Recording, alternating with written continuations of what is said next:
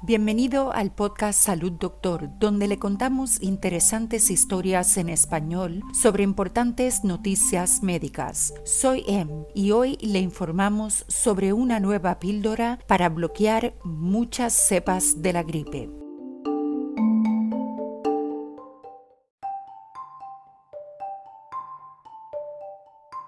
La temporada de gripe está en su apogeo en el hemisferio norte, pero como muchos están descubriendo, las vacunas contra la gripe de temporada no siempre brindan una protección completa, porque las cepas inesperadas de la gripe aparecen sin previo aviso. Ahora los investigadores informan que han desarrollado un medicamento oral experimental que protege a los ratones de una amplia variedad de virus de influenza. Si funciona en humanos, podría llevar a una nueva píldora para combatir una de las infecciones más mortales que enfrenta la humanidad. Cada año la influenza causa una enfermedad grave en unos 3 millones a 5 millones de personas en todo el mundo y mata hasta 650 mil, según la Organización Mundial de la Salud. La principal defensa de la medicina contra la gripe es la vacuna contra la gripe de temporada, un cóctel inyectado de virus muertos diseñados para estimular al sistema inmunitario a producir anticuerpos.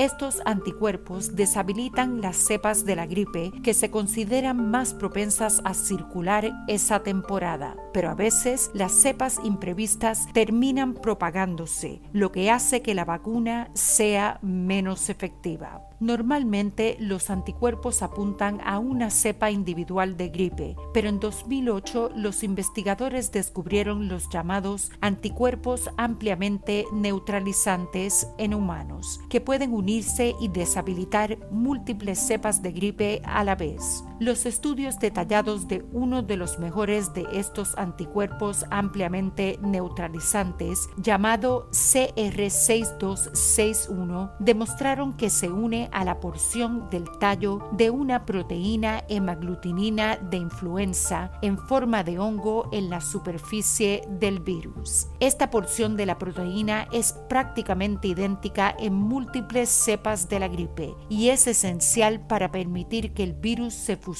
con las membranas de las células que infecta. Las imágenes de primer plano de CR6261 unidas al tallo de hemaglutinina de la influenza revelaron que el anticuerpo se une al sostener cinco pequeñas hendiduras en el tallo, tanto como un escalador de roca usa los dedos de los pies y los dedos para colgarse de un acantilado de granito. CR6261 se dirige a los cinco bolsillos arriba y abajo del tallo, dice Ian Wilson, un biólogo estructural de Scripps Research en San Diego, California.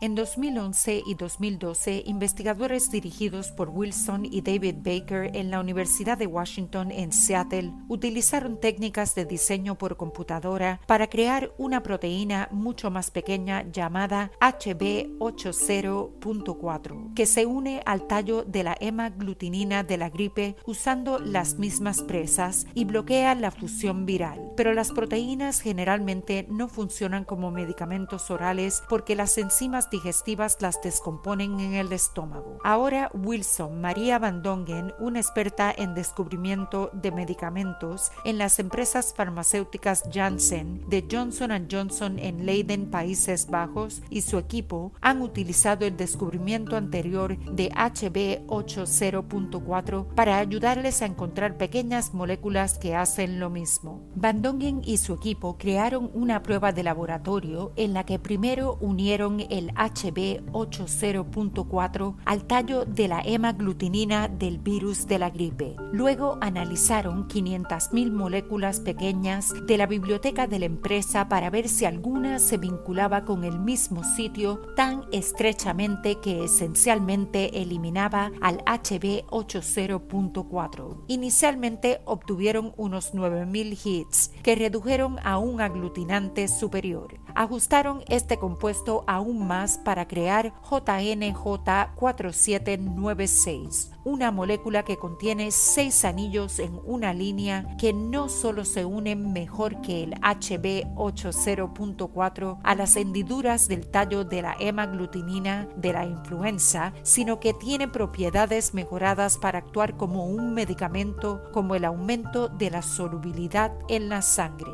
El equipo de Van Dongen mostró que los fármacos bloquean a un grupo de virus de la gripe para que no infecten las células de ratones y humanos en una placa de Petri, y los estudios en ratones a los que se les administró oralmente el fármaco mostraron que evitaba que los animales se enfermaran después de estar expuestos a dosis letales de múltiples cepas de la gripe, informan los investigadores en Science.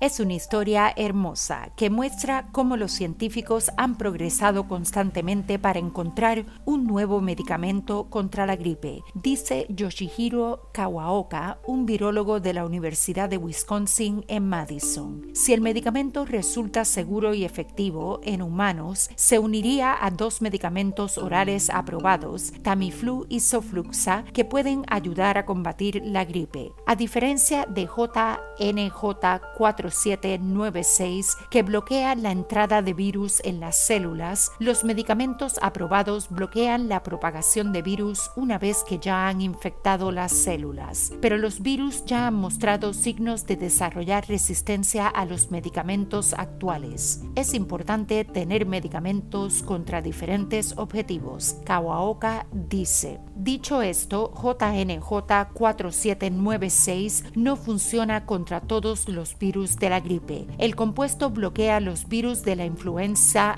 A grupo 1, que incluyen el virus H1N1, que representa casi la mitad de las infecciones de gripe en esta temporada, pero no bloquea otras dos clases, los virus de influenza A grupo 2 o influenza B, que representan el resto de las infecciones de este año. Sin embargo, Florian Kramer, un virólogo de la Escuela de Medicina ICANN en Mount Sinai en la ciudad de Nueva York, dice que el elegante método de detección que usó el equipo de Van Dongen para identificar el aglutinante inicial de la hemaglutinina de la gripe también podría ayudar a encontrar pistas de medicamentos que se unen a las otras clases del virus. La misma estrategia podría funcionar incluso para encontrar nuevos fármacos para bloquear otras enfermedades virales como el ébola. Dice, esto es solo el comienzo, según Kramer.